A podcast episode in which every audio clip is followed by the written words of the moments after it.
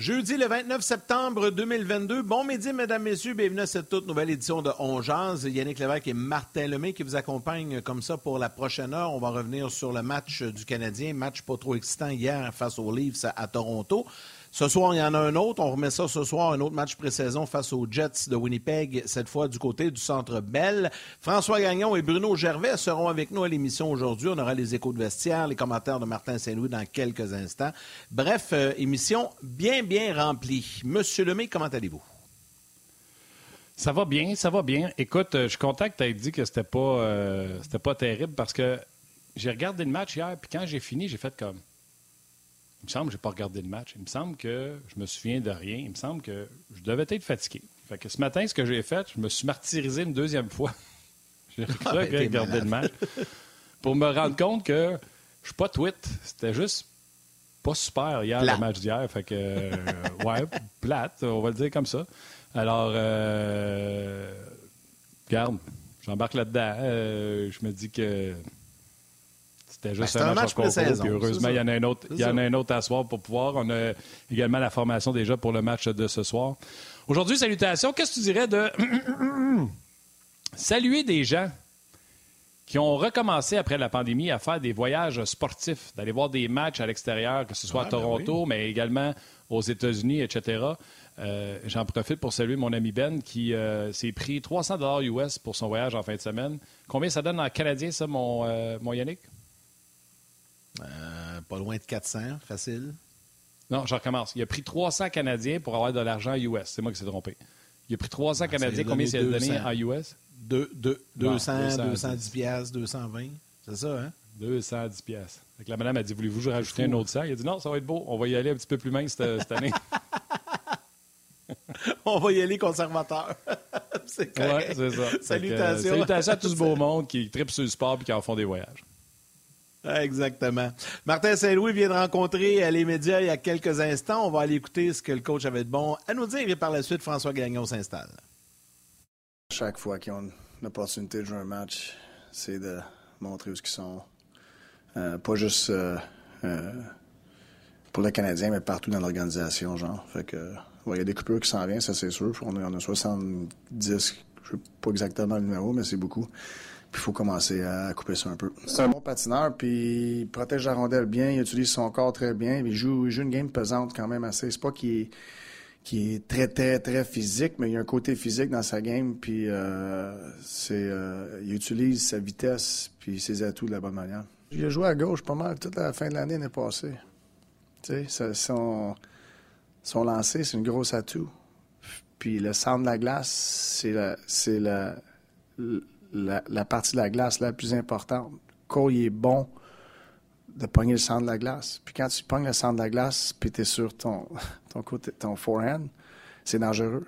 Beaucoup plus dangereux que pour Cole que quand il pogne le centre de la glace, son backhand. C'est important pour nous autres, les entraîneurs, d'avoir quelqu'un qui est là, qui, a le sifflet, puis Adam, il, est très intelligent côté euh, construction de, drill.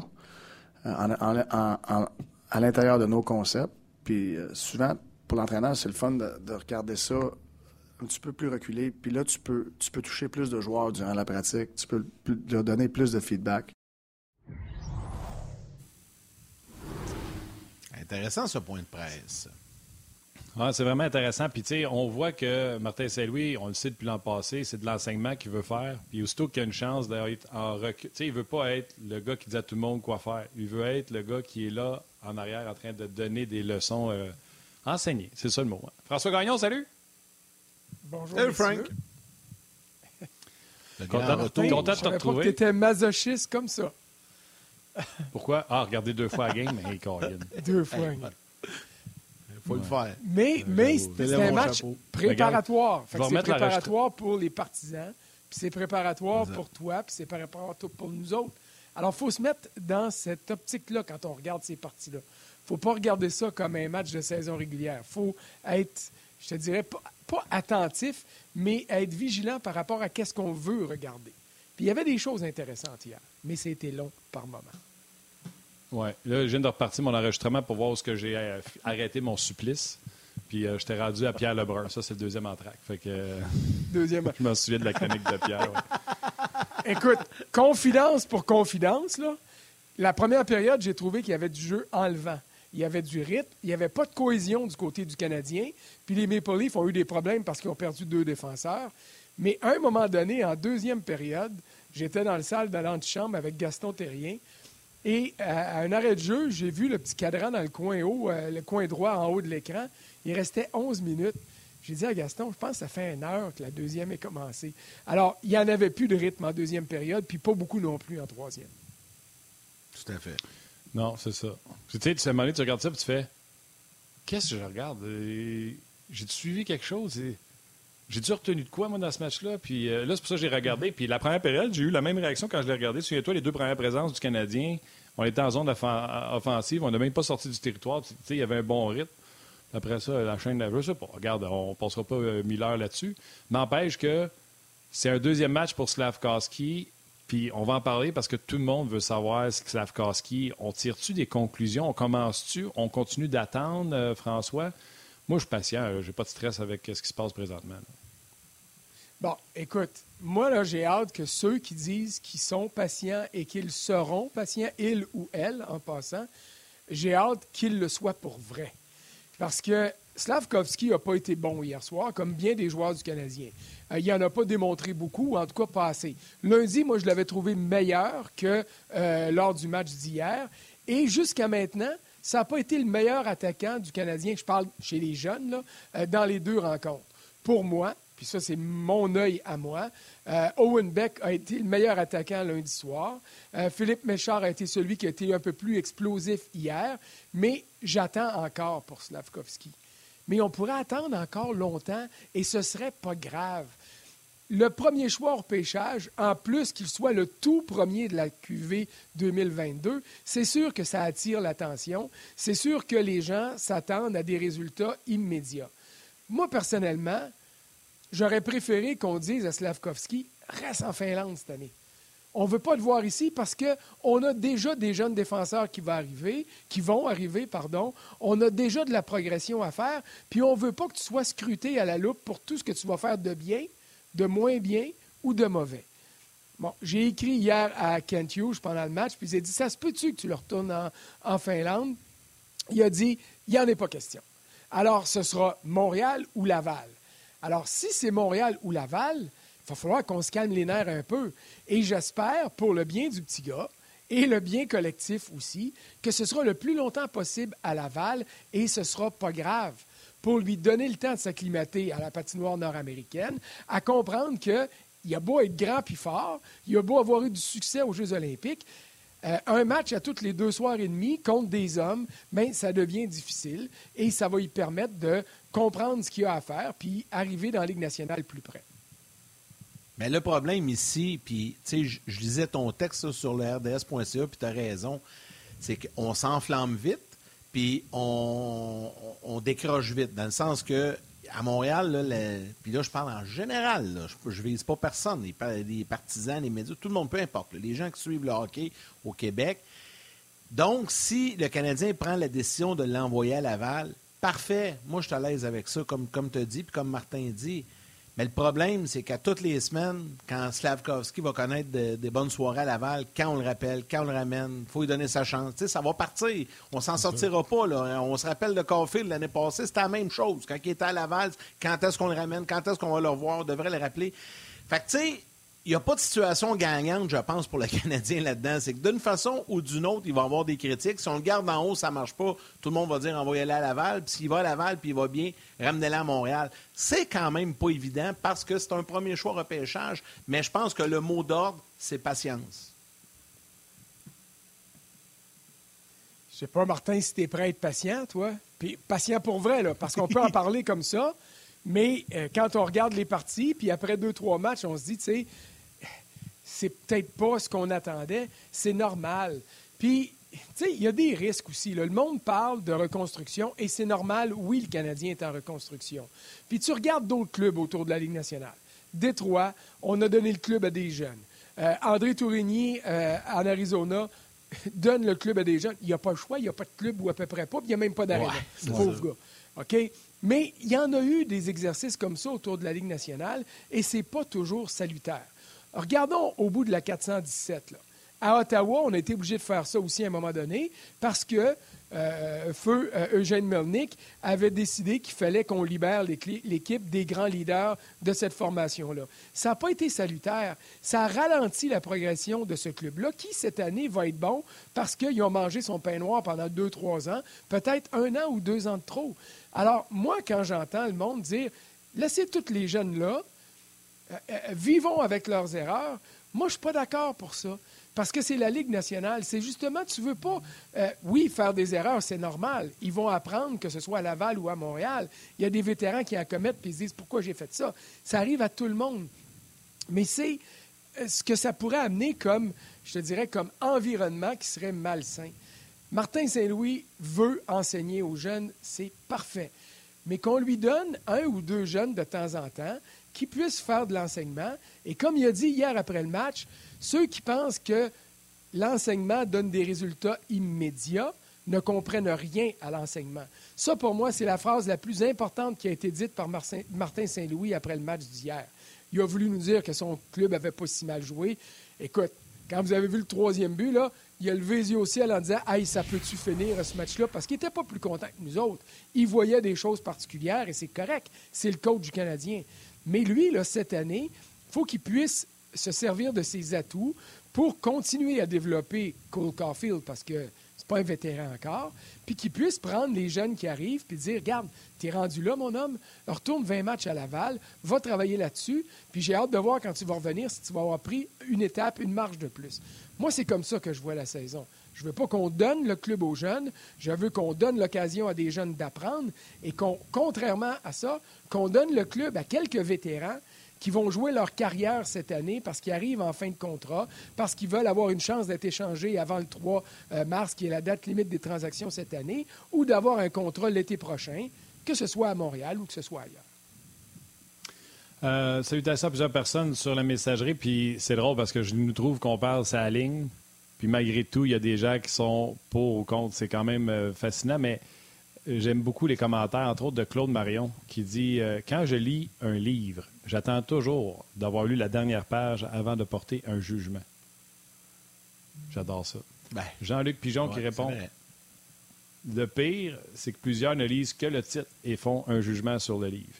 Il y a d'autres personnes qui disent qu'ils sont 100% d'accord avec ce que tu avances, euh, François. Ah oh non, ma page a monté.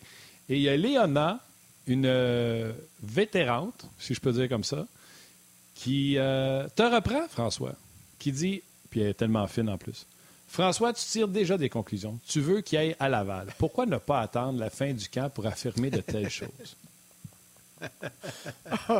Léona, vous avez raison que je tire une conclusion en disant d'aller à Laval.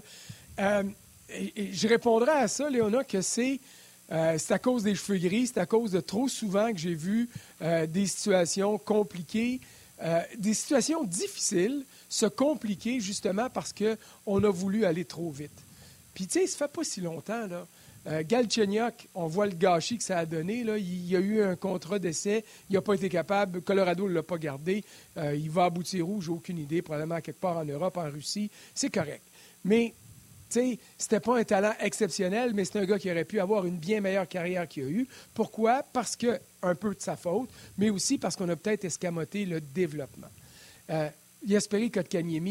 Je me suis fait garrocher des roches, Martin, puis tu sais, on n'était pas d'accord euh, quand il a été repêché. Moi, un dépisteur européen me disait il ne faut pas qu'il s'en vienne à Montréal cette année, absolument pas. Il ne sait même pas faire des toasts. Il vit chez eux, il joue chez eux, il est, dorloté par sa famille. Ça va être une trop grosse étape. Il est arrivé à Montréal, il a été dorloté par les médias puis par les partisans qui ont trouvé qu'il était exceptionnel dans des matchs qui ne voulaient rien dire. Puis c'est vrai qu'il avait été bon. Mais qu'est-ce qui est arrivé quand ça commençait à être dur? Il avait l'air de Bambi sur une patinoire, il tombait toujours, les quatre fers en l'air, pas capable de rien produire. Il a commencé à bien fonctionner quand il est allé à Laval. Là, il s'est retrouvé dans un calibre qui était à son niveau et il est revenu à Montréal, encore une fois, à mes yeux, trop vite. Puis ça a donné ce que ça a donné. Alors, il y en a plein, plein d'exemples comme ça, pas juste à Montréal, mais autour de la Ligue nationale. Alors, c'est pour ça, Léona, que oui, même si je ne suis pas rendu à la dernière page du livre, j'ai une bonne idée de comment ça peut finir et j'ai un préjugé, disons, favorable au renvoi de euh, Slavkovski à Laval et d'y permettre de rester le plus longtemps possible. Maintenant, quand il va jouer avec des gars de Ligue nationale, quand dimanche, là, on va couper une quinzaine ou une vingtaine de gars, peut-être qu'il va montrer un nouveau visage et que là, ça vaudra la peine de tourner une coupe de pages de plus puis de dire OK, on fait quoi avant de se décider? Mais aujourd'hui, même si je garde l'esprit ouvert, je regarde plus au terminus euh, Montmorency de la ligne orange qu'à la station Lucien Lallier. OK, euh, François, plusieurs personnes qui commentent, puis euh, je, vais te relancer avec un petit commentaire. Euh, salutations Facebook, YouTube. Steven Boucher, Marilyn Arsenault, Frédéric Dolbec, Pierre-Luc Jacques, Régent Cajolet, Sean Doiron, Steven Boucher qui écrit des commentaires. Je vais y revenir tantôt. Et, je trouve ça le fun. Max Ruff euh, sur YouTube dit Messieurs, j'aime l'idée euh, que François apporte. Ça serait envisageable d'envoyer les deux chums dominer ensemble à Laval, Slavkovski et Méchard, même avec Barron ou un autre qui pourrait euh, aider le Rocket à remporter les grands honneurs. Je n'ai pas l'idée. Plusieurs personnes, et je suis vraiment surpris, plusieurs personnes sont en accord avec toi sur Facebook. Nicole Martel dit oui. On s'attend à beaucoup, à beaucoup trop vite. Ça serait une bonne option. Laval, euh, Sylvain Charbonneau également. Bref, il y a beaucoup de gens qui, euh, qui souhaitent que Slavkovski soit envoyé à Laval. Mais encore là, soyons patients, parce que tu le dis, François, ça, c'est important ce que tu viens de dire. Une fois qu'on va tomber avec des alignements un peu plus Ligue nationale, le calibre augmente. Ça va être intéressant de voir comment Slavkovski va se débrouiller là-dedans. Parce que là, ça va augmenter à l'interne aussi, puis compte avec ton adversaire. Ça aussi, je pense que c'est non négligeable. Il faut le voir aller comme il faut avec des gars de la Ligue nationale. Puis il n'y a rien qui empêche qu'il peut débuter la saison à Montréal et on peut le retourner à Laval par la suite. je ne sais pas s'il y a une date limite, mais je pense pas. dans son cas, on peut, on peut euh, l'essayer au départ, non? De qui tu parles? Bon, tu as toujours... De Slavkovski. Tu as toujours les 10 premiers matchs, là. Et puis tu as aussi toujours les... 50 parties qui font que la saison balance ou pas. Mais, mais ce n'est pas important, euh, ce principe-là. Moi, ce que je veux éviter, c'est la situation que, dont tu as parlé tantôt, quand euh, le Canadien ne marquait pas de but en avantage numérique. Ben, ah Stéphane Leroux s'est poumonné sur les ondes d'RDS à décrire les buts de Cole Caulfield en avantage numérique. Alors, c'est normal. Il, était à huit stations de métro. C'est normal que le monde dise Hey, amenez-le, le club ne gagne pas, euh, le club ne marque pas un avantage numérique, on n'a rien à perdre. Et les résultats ont été probants euh, lorsque Caulfield est revenu jouer sous les ordres de Martin Saint-Louis. Euh, maintenant, euh, est-ce que euh, Slavkovski va pouvoir le faire? Moi, c'est juste ça. Je veux trouver une manière, et la meilleure manière possible, peu importe que ce soit celle que je préconise ou une autre, pour s'assurer de stopper l'hémorragie au niveau du développement des meilleurs éléments du Canadien. Je suis allé de voir un gars arriver, à être promis, avoir un, un profil intéressant, puis pas être en mesure de l'assumer. Et, c'est ça que je trouve dommage. Et puis, c'est ça qu'il faut faire. Les spécialistes du développement, donnons-leur les moyens de développer. Et le meilleur moyen de développer, ça s'appelle le temps. Dans ma chronique sur rds.ca aujourd'hui, quand j'écrivais ça sur mon bureau qui est ici à ma droite en revenant du, euh, bureau euh, de RDS hier après la partie, je me suis souvenu de ce que Clément Jaudoin nous avait déjà dit. Clément Jaudoin, pour ceux qui ne le savent pas, euh, il a coaché à tous les niveaux du hockey, amateur, professionnel. Il a été adjoint dans la Ligue nationale. Il a été directeur général, entraîneur-chef dans le hockey junior majeur. Et puis là, je pense qu'il est à quelque part en Europe. Alors, je le salue, peu importe où est-ce qu'il soit. Puis, à un moment donné, Clément, dans les années difficiles du Canadien, nous avait regardé un groupe de journalistes, puis il avait dit Voulez-vous vous calmer l'air? Il dit Développer un joueur, ça ne se fait pas dans un four à micro-ondes. Tu ne mets pas ça à réchauffer, hmm. numéro 3, ça prend trois minutes, bing, ça sonne, puis tu le manges. Il dit, ça prend du temps. Il faut laisser mijoter ça. Puis on n'est pas dans une société qui permet ça présentement. On veut des résultats rapidement, on veut des bons résultats rapidement, et si les bons résultats n'arrivent pas rapidement, on va condamner tout aussi rapidement. Alors, c'est pour ça que je veux placer euh, Slavkovski, comme tous les autres, que ce soit Goulet, que ce soit Harris, que ce soit Barron, que ce soit Méchard, Beck, nommez-la. La liste est belle et la liste est longue. Alors, je veux qu'on puisse, euh, qu'on puisse permettre à ces jeunes-là de se développer et d'atteindre leur plein potentiel. Pas 70% pas 75% mais 100% ou le plus près possible de 100% de leur potentiel. C'est intéressant. Puis euh, c'est ça la patience. C'est dans tous les business, euh, François, même dans la nôtre, dans les médias, si tu n'as pas de code d'écoute, alors que moi je crois à la constance, je crois aux habitudes d'écoute. Euh, je donne souvent plein d'exemples, que ce soit en radio ou en télé. C'est ces gens-là qui finissent par, excusez-moi le terme, scorer. Mais là, il y a des compagnies ou des équipes de sportives qui ne sont pas tenues par un propriétaire unique, sont tenues par des, euh, consortium, des, les, compagnies euh, sont, publiques, donc les gens ont des actions. Et là, on arrive à la fin de l'année, puis on va voir le patron, le directeur gérant, le président de l'équipe ou le président d'une compagnie, puis on dit Quel est ton plan pour l'an prochain? Et de répondre Statu quo, c'est rare que tu gardes ta job. Fait que là, il faut que tu inventes que tu vas mettre trois personnes dehors, tu vas en engager trois meilleurs, puis il n'y a, pas de, a pas de constance pour ça dans des équipes sportives, dans des grandes compagnies également. Fait que c'est ce qui arrive. Ça prend quelqu'un qui est solide dans ses pieds, puis qui peut dire Moi, j'ai l'appui des propriétaires. Comme Shanahan a eu, un moment donné, il est arrivé à Toronto, il a dit Là, là, on met un plan, puis on va passer à travers le plan. Comme Molson, là, il est capable de mettre son pied à terre. Il n'aurait pas fait ça avec euh, Marc Bergevin. Mais là, il y a un nouveau groupe, Gorton et, Hughes. Et là, il est prêt de voir la réaction des gens qui disent Oui, on est prêt pour la reconstruction. Il le dit, là. La vente des billets va bien, les gens sont contents de la reconstruction. Fait il a bien moins peur de dire le fameux mot. Mais c'est toujours la même chose en business. Puis le hockey, c'est une business. Tu as raison, mais tu ne peux pas, d'un côté de la bouche, parler de reconstruction, puis de l'autre côté de la bouche, euh, réclamer des résultats immédiats. Parce que ça ne vient pas ou ça ne vient pas assez vite. Il n'y en, a pas, en a pas de secret. Le développement, quand tu regardes les équipes qui sont bâties puis qui sont bien bâties, bien, ça a pris un peu plus de temps que d'autres équipes, que ça a été effervescent, mais ça a été temporaire. Alors, bâtir, c'est bien. Bâtir sur du solide, c'est mieux. Et c'est pour ça qu'il faut profiter du fait qu'il y a des joueurs qui sont intéressants, là, qui arrivent dans le vestiaire du Canadien. Kaden Goulet, pour moi, écoute, c'est une pierre d'assise à la défensive pour des années à venir. Est-ce qu'il pourrait devenir ce que Ryan McDonough est devenu ailleurs qu'à Montréal parce qu'on l'a échangé? On verra. Mais pour se donner la chance de se rendre jusque-là, il va falloir être patient avec lui, il va falloir composer avec des erreurs, puis il va falloir comprendre que si l'équipe décide de lui donner 15 ou 20 matchs à Laval, ce n'est pas un aveu d'échec. Au contraire, c'est de lui permettre à lui, comme à tous les autres, euh, d'obtenir euh, euh, des circonstances favorables à son développement. Et c'est pour ça que je disais tantôt, on ne donne pas le club aux jeunes, on permet aux plus vieux qui veulent jouer leur avenir de mousser leur performance pour montrer qu'ils sont encore capables et on tire le meilleur de la situation actuelle. Ben, allons-y justement avec euh, quelques joueurs qui devront faire leurs preuves, qui en sont à leur dernière année de contrat. Euh, tu en as sorti quelques-uns. Euh, pendant que les gens à la télé, on vous invite à nous suivre sur le web, ça se poursuit, cette discussion avec François Gagnon.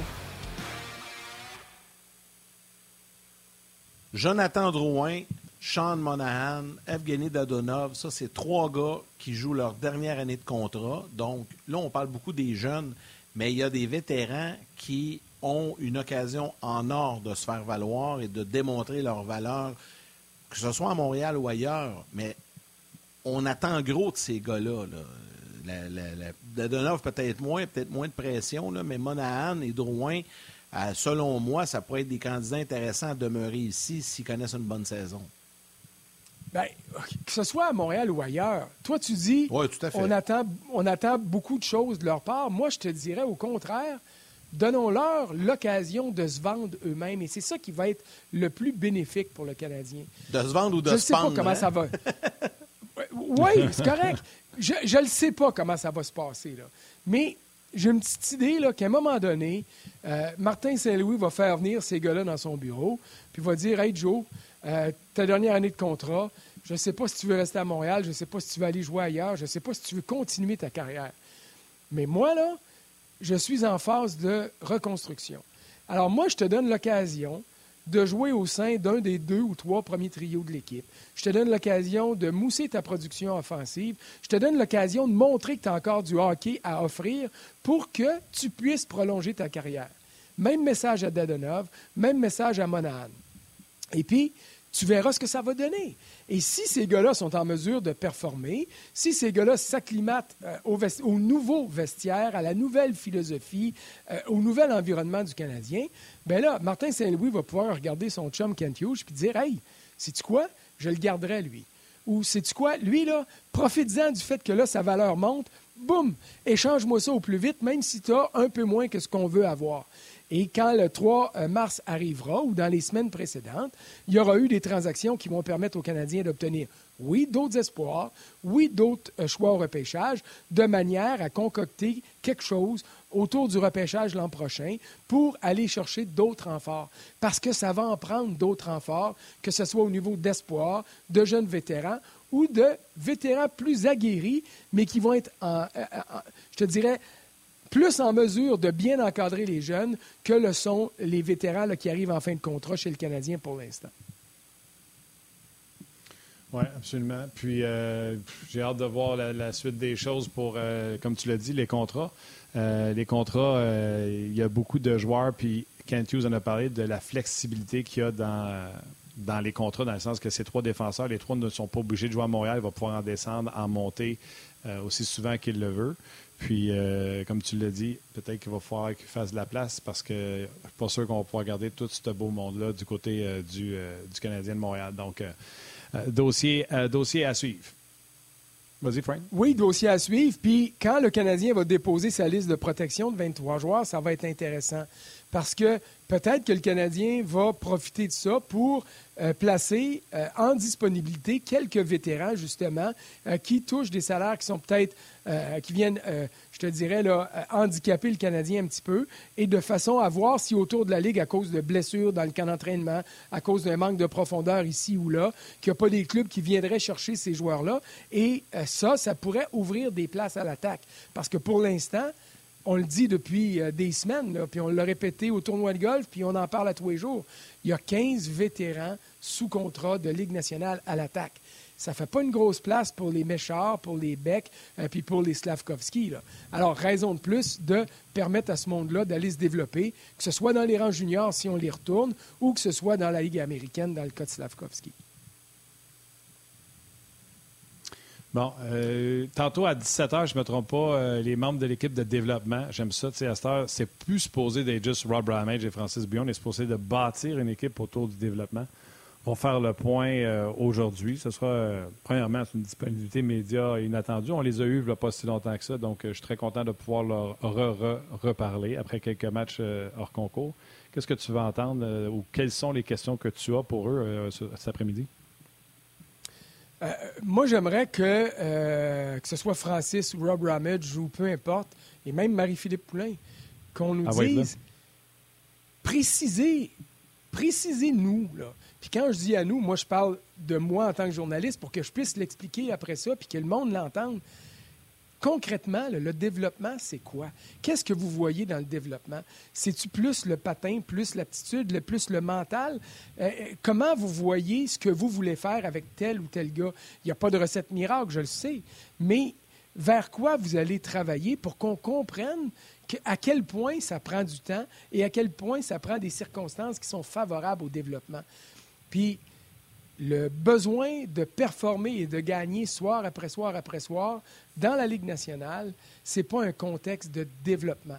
Dans la Ligue américaine, tu peux te permettre, euh, je ne te, dirais pas des passages à vide parce que ça, ça serait exagéré, mais tu peux te permettre de dire, tu vois, celui-là et celui-là, là, on, les place en, mode développement. On n'attend pas des performances, des résultats euh, euh, immédiats. On attend une implication immédiate et totale, mais on est prêt à attendre pour les résultats. Alors que dans la Ligue nationale, on n'est pas prêt à attendre dans les résultats. Puis moi, c'est ce que j'ai pas aimé du match d'hier. J'ai trouvé qu'à plusieurs niveaux chez les jeunes, je me fous des résultats. Je me fous qu'il n'y ait pas marqué de but, mais j'aimais pas le niveau d'implication, puis j'aimais pas à quel point le jeu était brouillon, puis il, avait, il manquait de cohésion. Ça va être intéressant, puis c'est le fun aussi de voir cette belle transparence euh, du côté euh, du Canadien. Euh, François, je vais te dire salut à la télé parce que les gens s'en reviennent, mais on va terminer ensemble cette première présence cette année à Ongeas. Plusieurs se sont posé la question également à savoir cet été-là.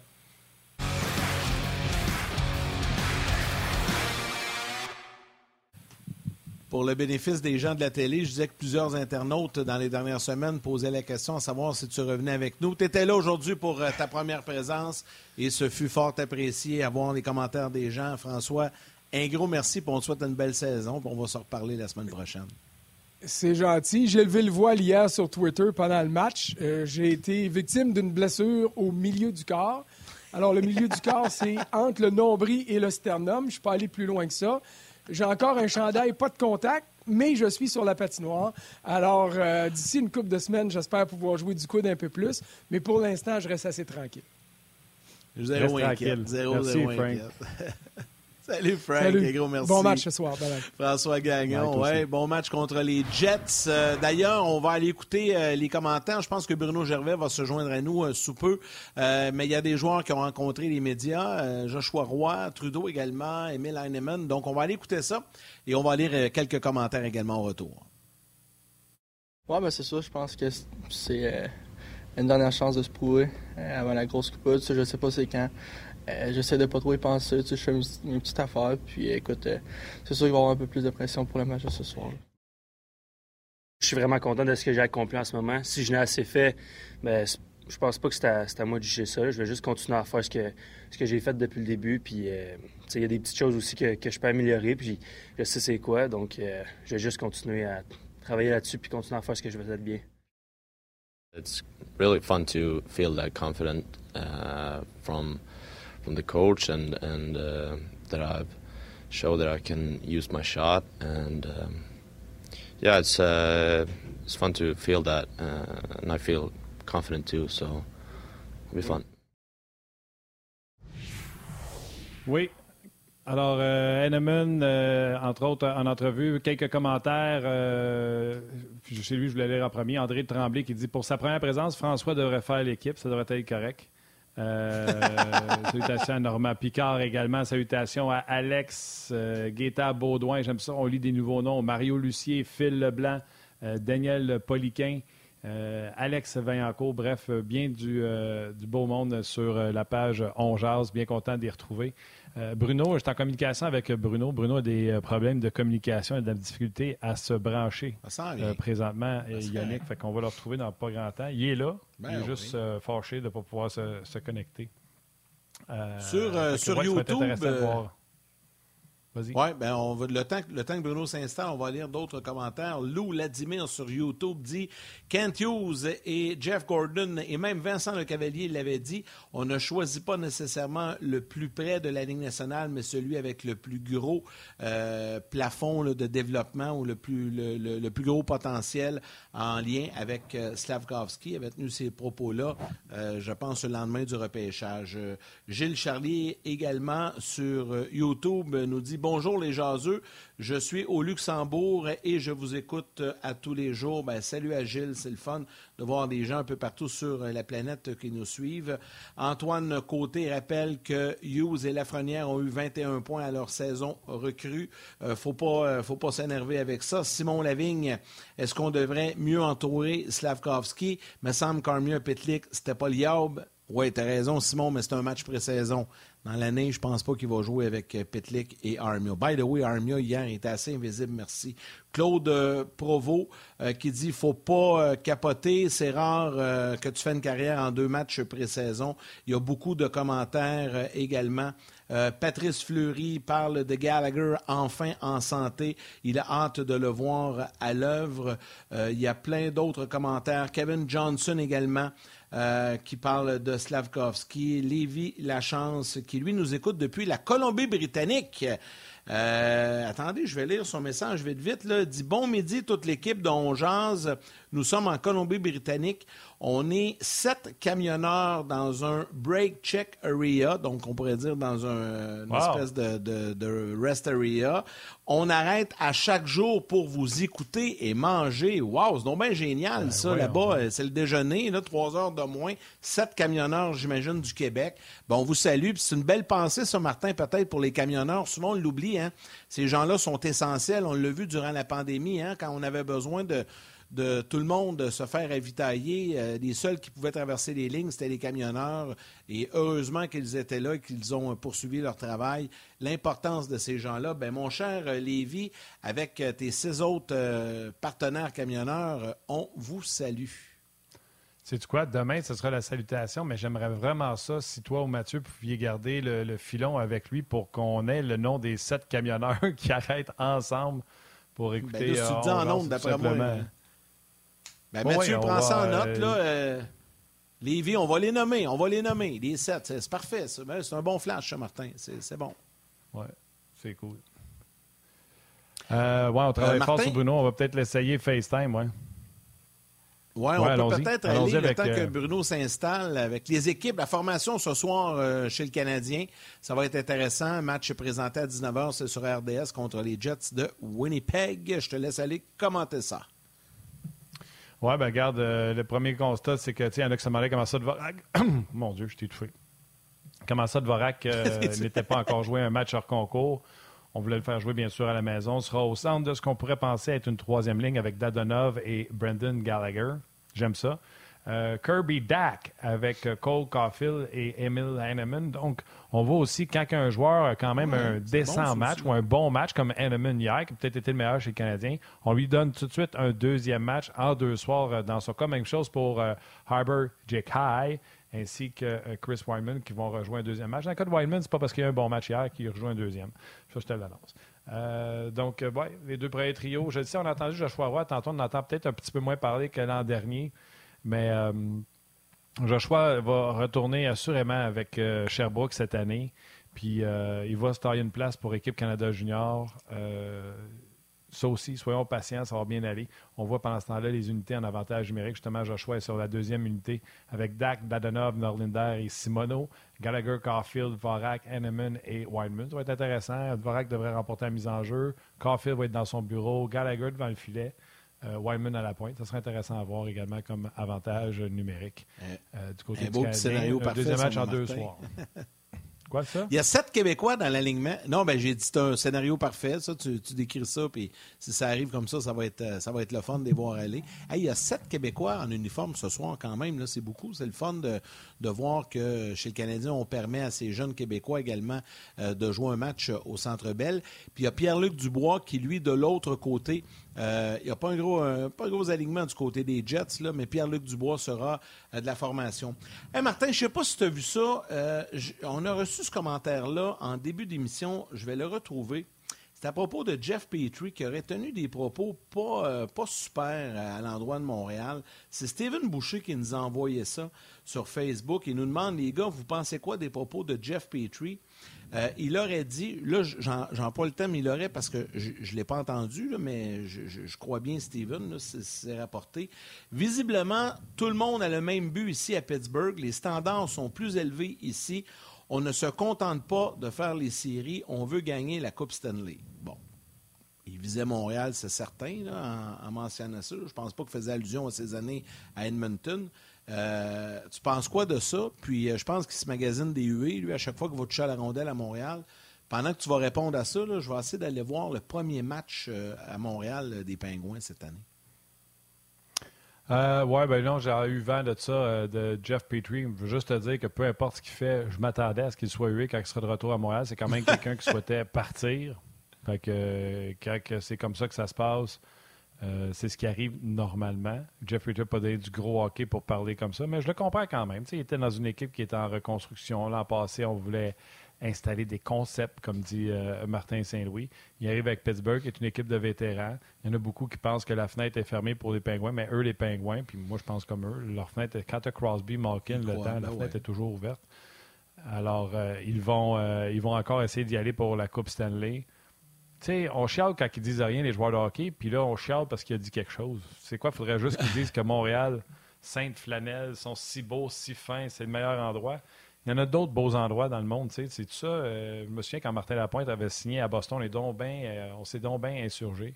Un crime, c'est beau, Boston. C'est une belle ville, c'est une belle place à vivre. Euh, il y, a du sport, il y a, du baseball, il y a le Fenway Park, il y a les Patriots. Non, je comprends. Fait que, il n'y a, pas, a pas juste nous autres. La vérité, c'est que c'est ça. L'an passé, si tu es joueur de hockey puis tu approches la mi-trentaine, tu aimerais ça essayer de gagner, puis les concepts, puis expliquer aux jeunes, c'est peut-être pas ça que tu veux. Mais il l'a dit. Je comprends la, la, la, la reine qui vient de, de recevoir, là, mais. Non, mais ce que je veux dire, c'est que lui, je pense pas que c'est ça, là, à ce moment-là, qui va faire déborder le vase. Lui, ça a commencé pas mal l'année passée. Là, Absolument. C'est magasiné. Là, euh, puis ça sera pas long. Là. Première visite des Pingouins à Montréal, ça va être vite. Lundi, le 17 octobre. Deuxième, ben, c'est le ah deuxième match à Montréal de la saison. C'est le, le quatrième match de l'année, donc c'est assez rapide.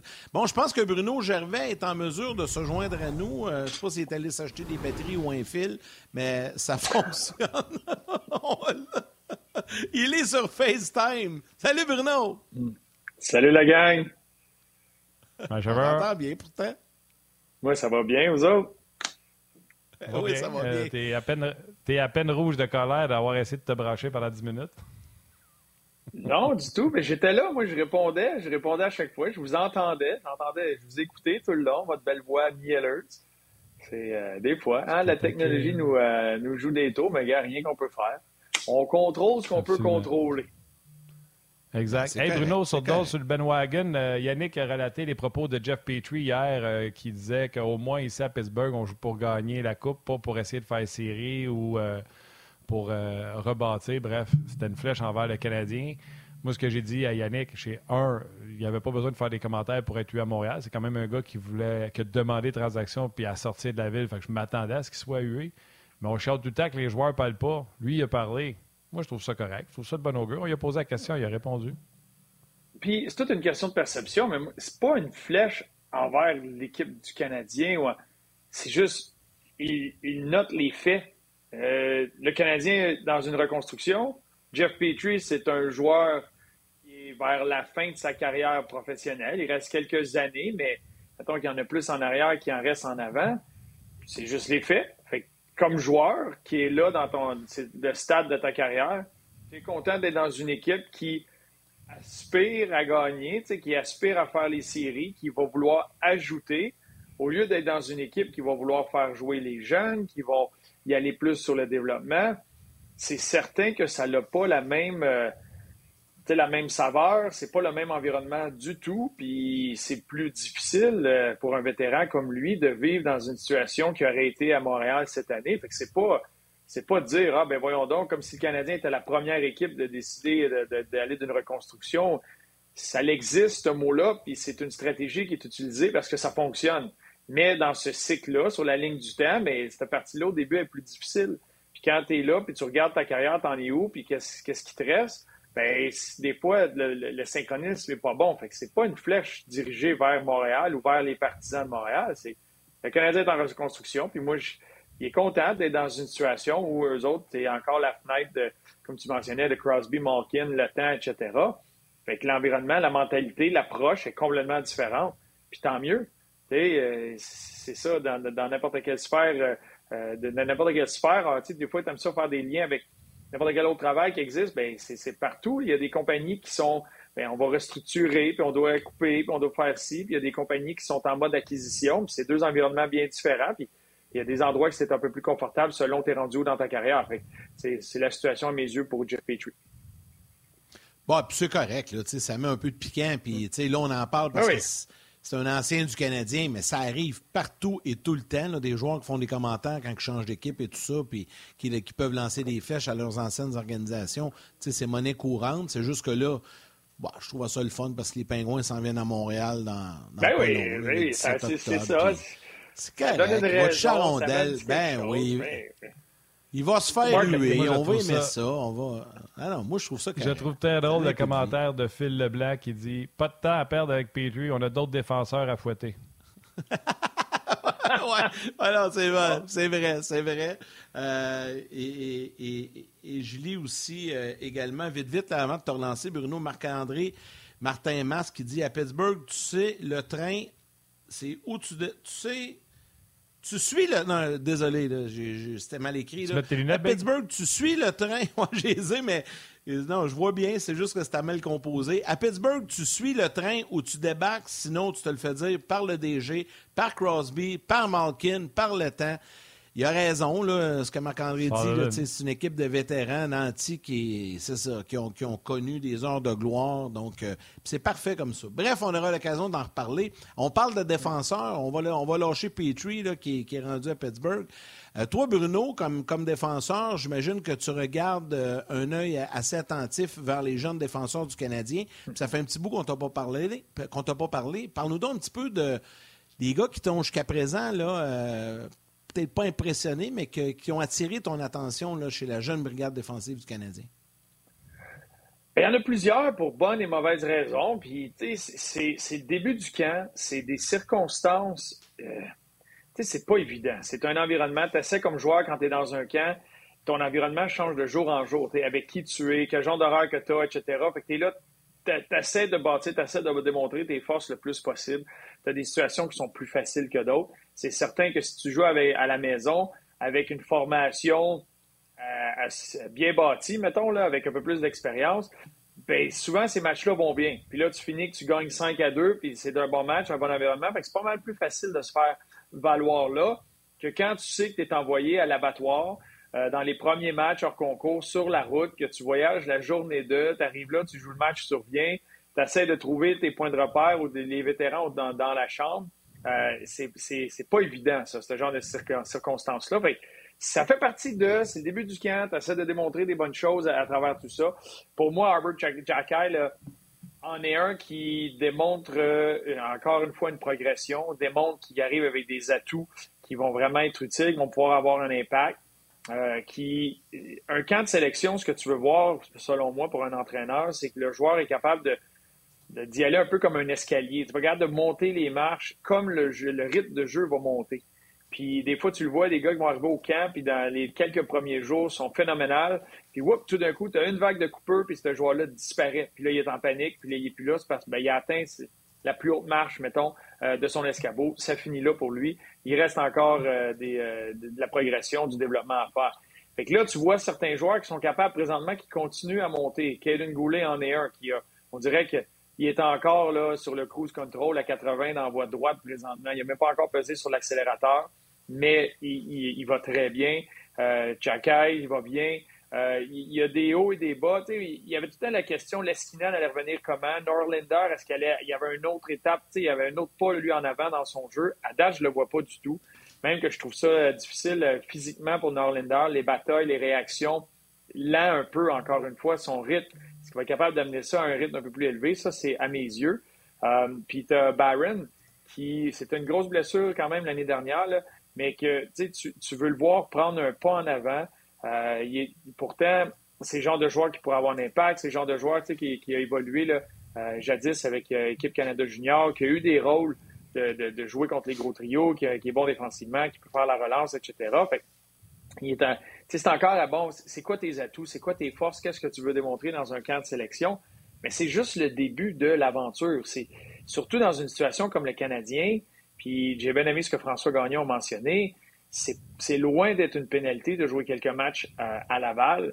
Euh, puis, tu sais, moi, j'adorais la mentalité qu'il y avait euh, avec les Wings de Détroit. Euh, Maurice Sider, que lui a joué une saison complète, quasiment dans 50 games dans la Ligue américaine tant mieux, c'est pas une perte de temps, surtout dans une saison où tu n'es pas obligé d'avoir ta meilleure formation dans la Ligue nationale. C'est tout le temps l'objectif, tu vas avoir ta meilleure formation, mais des fois, tu, quand tu es un entre-deux avec un joueur, tu peux lui laisser avoir ces minutes de qualité-là, dominer, avoir un impact euh, dans la Ligue américaine. Que c'est, ça qui va être intéressant à suivre, mais c'est le début de l'histoire pour plusieurs joueurs. Euh, c'est des beaux tests. On a vu Harris jouer à droite. Euh, ça y amène des bonnes choses peut-être offensivement. Ça a été difficile les sorties de territoire puis la pression hier, mais ça, c'est un ajustement. Des fois, c'est juste d'avoir le bon positionnement, d'être bien placé, d'anticiper le jeu d'une certaine façon pour pas te mettre dans des positions difficiles. Mais euh, c'est le début de l'histoire pour plusieurs de ces joueurs-là qui sont capables de montrer des bons flashs possibles. Ça va continuer à progresser selon, euh, selon le camp. Les gars, écoute ça. Écoutez ça, les gars. Yann, je ne veux pas te relancer avec M. Lévy Lachance, euh, les sept camionneurs qui étaient en Colombie-Britannique. RDS, Mario Fournier. Bonjour de Vancouver. Nous, ici, on est un mouvement français d'environ 15 000 personnes. Et quand on se rencontre, on parle de on jase, des discussions enflammées. Wow. C'est hot, hein? Wow. Mais là, quand est-ce qu'on jase va aller la route? Quand est-ce qu'on jase va se promener à travers le pays comme. Hein, comme je serais parti à Mont Vancouver, on dire, il y a ah des villes pays que ça. faites la tournée, faites la tournée, on jase. Placez-vous sur place. Même faire une confidence. Vous le savez, les gars, les deux, je vous l'ai déjà compté. J'ai resté en Colombie-Britannique un an. Ben oui. Puis j'étais jeune, je m'ennuyais de ma famille, je m'ennuyais de mes amis, fait que je suis revenu. Mais avec l'expérience que j'ai aujourd'hui et la qualité de vie que j'avais là-bas, sachant ce que je, tu sais, j'adore euh, ma vie aujourd'hui, puis j'aurais pas ces merveilleux enfants-là si j'étais resté là, mais euh, c'est une place pour y vivre qui est très, très, très, euh, très, très, très agréable, la Colombie-Britannique. Salutations à tous les gens qui sont là-bas et qui nous écoutent. Bruno, j'ai écouté le match hier, même deux fois, pour être sûr que je n'étais pas sans dessin. attends, attends. Martin, attends. Oui. Je veux juste faire un lien parce que je viens de recevoir. Les, on parle de la Colombie-Britannique les noms des camionneurs, je viens de les recevoir et là, je vais, je vais mettre mes yeux pour être sûr de. on va y saluer demain, je t'ai dit demain, on va faire salutation aux camionneurs. Ah, ben j'aurais pu saluer. c'est correct, on le fera demain. C'est bon, on va regarder pour demain, mais on les a. On a, on a toute la gang de Québécois qui sont là. c'est vraiment Mais demain, on, va saluer les camionneurs à travers la province. C'est bon, ça. On va faire tes noms, par exemple, oublie-les pas. Absolument. C'est toi qui es la liste, on regarde ça demain. Absolument. Euh, oui, hier, je dans, ma première écoute, euh, Harris, on l'utilise beaucoup à droite. Déjà là, c'est comme un mm-hmm. petit jab à Barron. Il est droitier, puis on utilise Harris à droite, qui est lui qui est gaucher. Harris, au collège, jouait à gauche. Euh, c'est un gaucher qui joue à droite. C'est bien facile au collège. Mais quand tu arrives dans la ligne nationale de hockey, c'est d'autres choses. Et dans l'entraque, je ne sais pas si tu te souviens, Guy Boucher montrait à quelques occasions, quand tu es gaucher à droite, il y avait l'option parce que le lié descendait assez profondément ou le centre descendait assez profondément pour lui donner une option pour sortir la rondelle. Sauf que c'est une passe du revers qu'il devait effectuer. Jeu intelligent de Harris, pas confortable, c'est la ligne nationale de. Du revers, je risque de me faire couper. Qu'est-ce qu'il a fait? Sur son coup droit, il l'a mis dans vite. Et Guy expliquait, avec raison, que c'est ça le défaut d'avoir un gaucher à droite. Comment tu vois ça? Bravo, Harris prend pas de chance. Il n'a pas essayé la back-end pour la sortir au support qui était présent. Ou c'est ça le problème avec Gaucher qui joue à droite. Il est obligé de la mettre dans B vitrée. Il n'est pas obligé. Il y a deux aspects à ça. Dans le meilleur des mondes, tu veux que le joueur soit capable de faire ce jeu-là. Puis sur les, je, l'ai vu la séquence que Guy a sortie, c'était clair, c'était pas c'était sous pression, mais tu veux que le joueur devienne habile. c'est un peu ça que, tu sais, avec Stéphane Robida, quand tu parles de développement, c'est de l'essayer, ce jeu-là. Un, de le voir, qu'il est là. Deux, de l'essayer. Quand tu fais couper cette passe-là, là, c'est très, très, très dangereux contre toi. Fait qu'il faut que tu aies le, courage, le goût de le faire, puis de le refaire, puis de le voir. Puis quand Martin parle que le, processus soit excellent, mais c'est ça. C'est ça que c'est là que tu veux donner la rondelle dans le centre de la patinoire avec la vitesse. C'est vrai que pour un gaucher qui est à droite dans cette situation-là, c'est difficile. Mais quand tu penses au jeu global, souvent, ce qu'on voit beaucoup, beaucoup dans la nationale, c'est quand il y a une entrée de zone d'un côté, exemple, moi, je suis un attaquant, puis je vais attaquer le défenseur gauche, qui est le partenaire de Harris. Puis je glisse la rondelle derrière ce défenseur-là. Bien, souvent, c'est le défenseur droit qui, a anticipé le jeu, qui vient en support, qui se retrouve dans le coin gauche. Donc, tu es un droitier normalement dans le coin gauche. Laisse-moi dire bye à ma mère. On poursuit sur le web. Bye, tout le monde. Bon match. La mienne aussi. Bye, man. La tienne aussi.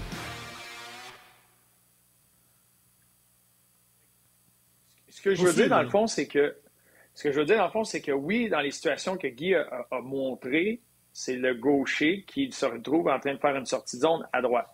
Mais dans un match, tu as des façons de, te sortir puis d'esquiver ça, puis de sortir un peu plus souvent de ton côté fort si tu veux. Et un de ceux-là, c'est ça, c'est que si le jeu rentre du côté de ton partner, c'est sûr que là, je parle de d'autres situations. Il va y avoir des situations où tu as mis en jeu dans ton territoire, tu te places là, où tu surveilles devant le filet, c'est un jeu arrêté, tu t'en vas dans le coin, tu vas être le gaucher à droite. Mais si c'est une entrée de zone, puis le reste du temps, quand c'est juste un placement de rondelle, bien, tu peux venir patiner de l'avant, tu peux venir supporter ton défenseur. Puis là, tu te retrouves le gaucher qui va récupérer la rondelle dans le coin droit. Puis de là, tu peux utiliser tes façons de, réattaquer puis de remonter le plus possible de l'autre côté. Euh, puis tu sais, je dis ça parce que moi, j'ai l'image, euh, rappelez-vous d'Andrew McDonald, parce que c'en un qui était très bon, mais constamment, lui, c'est ça, il allait supporter son défenseur, puis il sortait la rondelle son revers parce que c'est un gaucher qui jouait à gauche normalement, mais qui venait supporter son défenseur quand il y a des placements de rondelle, puis qui faisait la sortie de zone du côté fort. Fait que souvent, ça va être ça. Fait que mettons, moi, j'étais un défenseur, puis je reviens à Harris qui est droitier, puis ça rentre de l'autre bord, puis il va le couvrir, puis la rondelle est placée dans l'autre coin, puis là, lui, va arriver le premier, là. Mais souvent, l'échec avant va les couper l'accès au filet, va essayer de le garder dans le coin. Fait que tu vas être obligé de faire ce jeu-là de ce coin-là. S'il était droitier, ben là, il se retrouve sur son revers. Là, vu qu'il est gaucher, il va pouvoir faire ces sorties de zone-là de son côté fort. Fait que c'est pas que tu as plus de sorties de zone qui vont être faites de ton revers parce que tu vas en avoir de l'autre côté, mais il va y avoir des situations, surtout euh, ce qu'on appelle le D2D, tu sais, transition, quand c'est ton partner qui te fait la passe. Bien là, il ne faut pas que tu te places dans une situation où toi-même, tu viens de placer ton revers puis tu rends le travail facile pour l'échec avant. Fait il, y a, des éléments selon ton, ton positionnement, puis la façon que tu vas prendre la rondelle, la façon que tu vas vouloir attaquer avec la rondelle, il faut que tu fasses attention, pas te faire piéger par l'échec avant, parce que c'est vrai qu'un échec avant qui protège le milieu, puis qui t'amène vers la bande, mais si aussitôt que tu es gaucher à droite, puis tu ramènes la rondelle de ton revers pour la protéger le long de la rampe, bien là, il ne reste pas beaucoup d'options pour toi. Mais c'est là qu'il faut que tu deviennes à l'aise d'utiliser ton revers efficacement que c'était ton côté fort. C'est pas facile, mais c'est quelque chose que tu peux amener une corde à ton arc, puis tu peux être capable de faire ça, puis être capable de faire des passes du revers justement pour relancer l'attaque, puis tu vas être capable de battre des échecs avant avec ça. Intéressant ce que tu nous racontes là, Bruno. Très intéressant. Euh, une question euh, sur Facebook euh, rapidement. Patrick te demande, Bruno, on voit qu'il y a des joueurs qui jouent quelques matchs, surtout des jeunes qui jouent quelques matchs pré-saison, même des, matchs dos à dos. Euh, toi, quand tu jouais, étais-tu le genre de joueur euh, qui aimait jouer beaucoup de matchs pré-saison ou pas beaucoup, puis garder tes énergies pour le début de l'année? Ben, c'était le fun de jouer ces matchs-là parce que justement, tu veux t'empeigner là-dedans, puis c'est là que tu. L'avantage numérique, que tu travailles, que c'est ça, puis ça peut être le fun. Il y a des matchs un peu plus difficiles où, justement, sur la route comme ça, la journée de. Les deux, trois premiers matchs, ceux qui sont sur la route, c'était les matchs que tu étais content d'éviter. Parce que, un, tu pouvais avoir, continuer à avoir des entraînements de qualité, euh, puis tu continues à préparer ta saison, tu ne sens pas que tu ralentis. Puis c'est des matchs dans des conditions qui sont pas vraiment comme la saison. Fait sans dire, tu sais, c'est pas, une, pas une perte de temps, c'est pas vrai, mais c'était pas les conditions idéales, les conditions comme la saison. Fait que c'est certain que pour vraiment te baigner là-dedans, tu préférais jouer les matchs à la maison, les matchs qui avaient vraiment un environnement comme les matchs de la Ligue nationale. Euh, ça, c'était les, plus fun, euh, les plus à faire, les plus fun à vivre. Euh, mais c'est sûr que quand tu es jeune, c'était, tu veux les jouer le plus possible. Des fois, tu avais une coupe de gars justement qui arrivaient des mineurs avec qui as joué l'année d'avant. Puis là, tu pouvais jouer avec eux autres, c'était le fun. il y a eu une époque où tu payé par match hors concours. Là, ça, c'est disparu. Mais mon premier camp, tu avais un montant lié à chacun des matchs hors concours que tu jouais. Puis moi, j'arrivais d'Acadie Batters au niveau junior j'étais vraiment content de. Je pense que je les avais presque tous joués, les matchs hors concours. Fait que ça, ça avait été euh, un beau petit chèque surprise que j'avais reçu parce que j'étais pas au courant euh, au début du camp. Mais euh, c'est un beau, petit chèque surprise qui m'a permis de sortir la gang au Pizza Delight à Batters. c'est bon. C'est combien? De mémoire, c'était comme 320 ou 375 par match. Fait que, euh, puis je n'avais joué pas mal cette année-là. Nous autres, on avait, les Highlanders, on partait, puis on allait faire nos camps d'entraînement dans les maritimes, on se promenait, etc. Fait il y avait beaucoup de matchs. Puis c'était le match, c'était mon année de repêchage. Je venais d'être repêché, choix de sixième ronde. J'allais juste au camp des recrues. Puis finalement, j'ai fait le gros camp. Puis finalement, j'ai fait l'équipe. Fait qu'ils m'ont fait jouer tous les matchs qu'ils pouvaient. Puis euh, j'avais trippé. Et quand j'avais reçu ce chèque-là, là, là, je me sentais. J'avais en tête que je pouvais acheter la planète. Quasiment. T'étais à l'ours à pizza. Ah, ça. C'est bon. Belle histoire, ça. C'est bon, ça. Hey, Bru, un gros merci euh, d'avoir euh, persisté pour te connecter. Euh, on a un autre match à regarder à soir, donc on va avoir du plaisir encore une fois. Gros merci, mon chum. On se parle bientôt. bientôt la gang. Salut Bruno. Toujours un plaisir. Martin, comme à l'habitude, à ce moment-ci, enchaînons avec nos trois étoiles. La troisième étoile de YouTube, Gilles Charlier. La deuxième étoile de Second Star du RDS.ca, Claude Marion.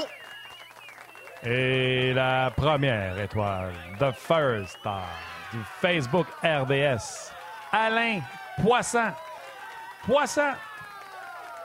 Un grand partisan des Bills de Buffalo, lui qui euh, est choyé parce que son équipe aspire aux grands honneurs. Il est un partisan patient parce qu'il a eu des années de misère. Euh, un gros merci à Bruno Gervais, merci à François Gagnon toute notre équipe de production en régie, un gros merci pour votre excellent travail. Il y a Anouk Grignon l'anglais et l'équipe de Sport 30 dans la salle des nouvelles. Mathieu Bédard aux médias sociaux, tout un job encore aujourd'hui. Et notre chef d'orchestre, notre réalisatrice et à la mise en onde, Valérie Gautran. Encore une fois, Val, un gros, gros merci. Anna travaillé une shot avec Bruno aujourd'hui pour pouvoir nous permettre d'avoir un Bruno en entrevue. Donc, Val, un gros merci. Et à vous tous, les jaseux que ce soit sur YouTube, Facebook, sur rds.ca ou à la télé via RDS. Un gros merci d'être avec nous, de nous suivre et de nous écrire une belle, belle grande communauté que l'on apprécie énormément. Oui, absolument. D'ailleurs, parlant de Valérie, euh, déjà qu'elle a euh, besoin de s'occuper de son animateur mêlé. Il y en a un mêlé, un pas mêlé. Fait déjà là, elle a plein de toupettes. Là, on rajoute Bruno aujourd'hui elle mérite euh, son salaire. Euh, ben, salutations à tout le monde. Dites-vous qu'il y a un autre match ce soir sur RDS. Ça ne pourra pas être pire que celui d'hier. Salutations à vos mères, câlins à vos enfants. On se parle demain.